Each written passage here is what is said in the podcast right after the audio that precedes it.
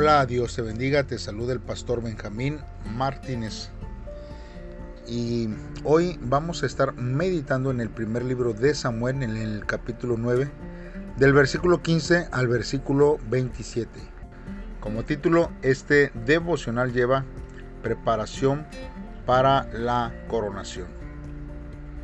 Si todavía no has hecho una oración, te invito a que pongas pausa a este audio y eleves una oración a Dios para que Él pueda iluminarte en cuanto a la palabra de Dios y que pueda hablar a tu vida, a tu corazón y podamos oírle palpablemente a nuestra vida en este día. Si ya lo hiciste así, pues entonces vamos a ver lo que la palabra de Dios dice para nuestra vida.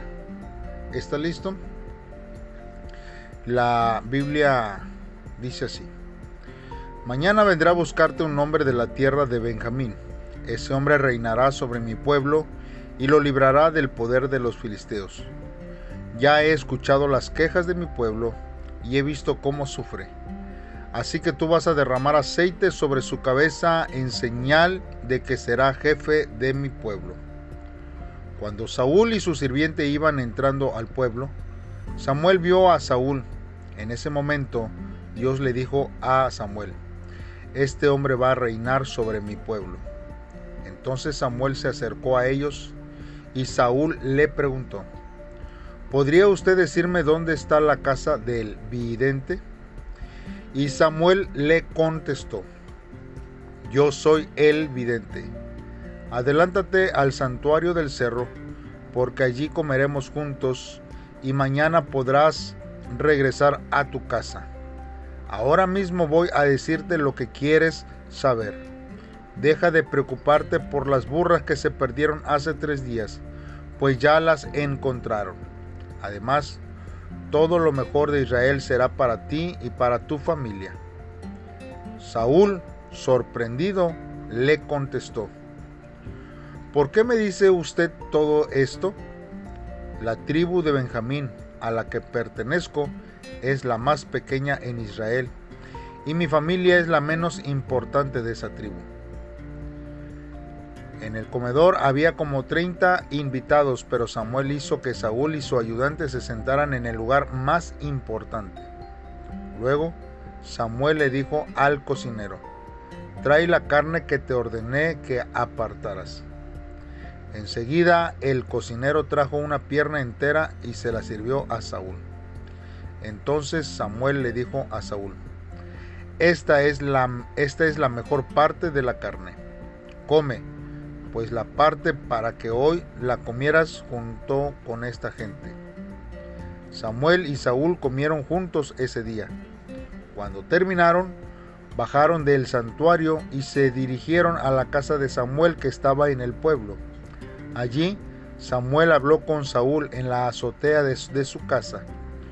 Como la azotea era el lugar más fresco para dormir, allí mismo le prepararon a Saúl una cama y Saúl se durmió. Al día siguiente por la mañana, Samuel subió a la azotea y le dijo a Saúl, levántate ya, que tienes que regresar a tu casa.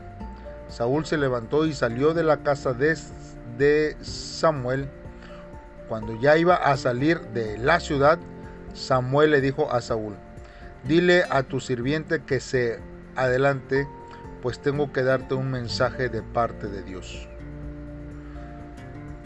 Muy bien hermanos, pues vamos a estar meditando en la palabra de Dios en estos versos que acabamos de leer. Bien hermanos, hay algo aquí, hermanos, que nosotros tenemos que poner hincapié eh, sobre estos versos que acabamos de leer. Nosotros vemos que Saúl hace una pregunta y dice, ¿por qué pues me has dicho cosas semejante? Y esto es, hermanos, porque él se siente como que está enfrentándose a un problema. Y es que él no esperaba alguna información así. Hermanos, yo me lo imagino como una una hoja sacudida por el viento. Porque él estaba teniendo una situación en sus emociones, en sus sentimientos y en sus convicciones. Recordemos, hermanos, en el devocional anterior que Saúl no sabía mucho acerca de cómo funcionaba la protección de Dios a través del profeta Samuel. Quizás en lo espiritual eh, eh, él no estaba tan conectado. Entonces cuando recibe esta palabra de Dios, él, él es sacudido y comienza a venir, hermanos, imágenes y pensamientos a su mente. Y él dice, ¿por qué me has dicho esto? Él, eh, este, habla, hermanos, y, y a, lo, a lo mejor viene a su vida pensamientos de, de todo lo que él había hecho y quizás los motivos por lo que lo había hecho. A lo mejor egoístamente, porque vivía a lo mejor para sí mismo, pues no había un algo más que hacer o que pensar nada más que a lo mejor recibir los elogios, oye, qué grande eres, qué guapo eres, ¿verdad? Y, y eso, hermanos, había a lo mejor ocasionado la afectación en, en su ego. Y aquí viene, hermanos, una explicación que él da. Y él, y él dice, ¿por qué? ¿Por qué me has dicho esto? Si, si mi familia es la menos importante de la tribu más pequeña de Israel. Más sin embargo, hermanos, cuando nosotros vemos en el versículo 1 de este capítulo 9, la palabra de Dios lo presenta como alguien este, que, que tenía la característica como para, para poder este, ejercer, ¿verdad? Una, un puesto como este rey. Y pareciera que, que lo que está diciendo Saúl a lo que nosotros leemos en el, en el capítulo 9, verso 1, es opuesto. Y es que, hermanos, hay veces que nosotros no queremos, hermanos, enfrentarnos a las responsabilidades. Y yo creo que este fue el caso de Saúl. Saúl no quería responsabilidades. No quería estar dispuesto a lo que Dios le llamaba a hacer. Por eso, hermanos, tenemos que tener cuidado cuando presentamos excusas delante de Dios. Porque hay veces, hermanos, que eso hace que nosotros podamos decirle a Dios que no queremos ningún compromiso con Él, no queremos ninguna responsabilidad. Hermanos, eh, vemos que la historia de Saúl, y lo vamos a ver en los capítulos más adelante, que hermanos, eh, él conservó cosas de un botín de guerra que no debía, hermanos, y luego trató de culpar a los soldados. Mientras que él estaba afirmando que realmente lo había tomado para sacrificarlo a Dios.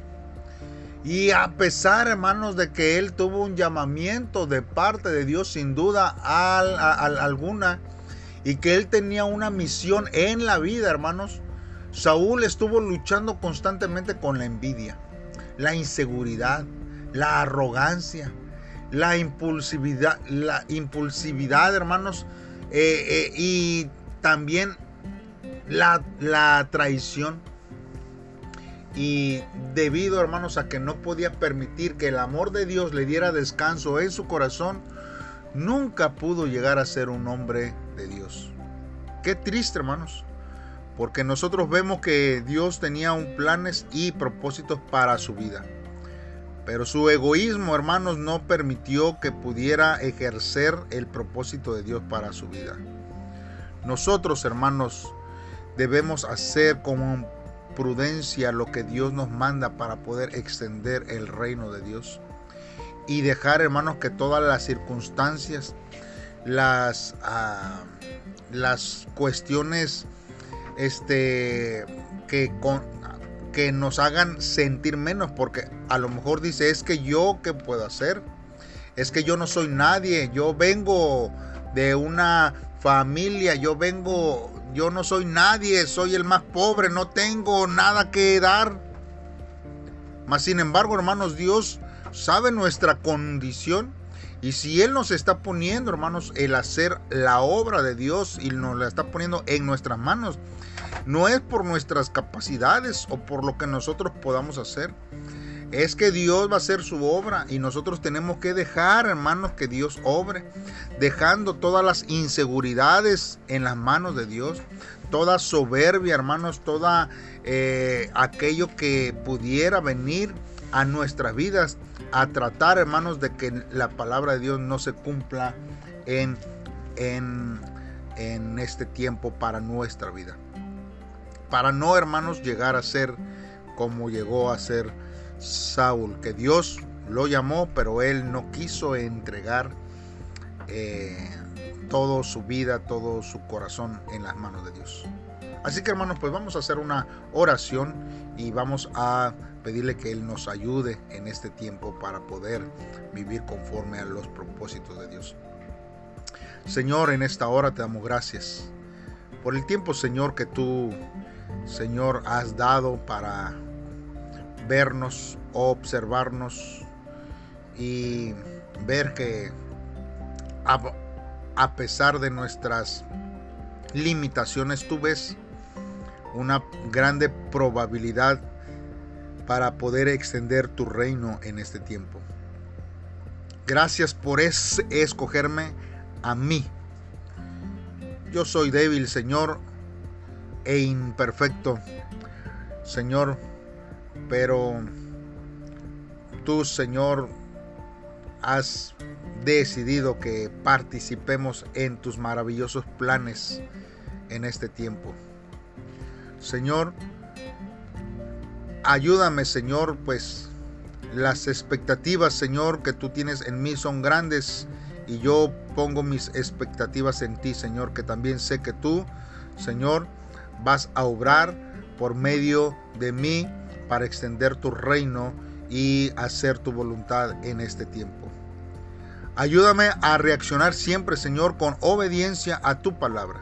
Es, es mi deseo, Señor ser un siervo fiel que sirve con amor en el lugar en donde tú me has puesto. Y lo haré con todo mi corazón, porque sé que tú me ayudarás y extenderás tu mano. Gracias Señor.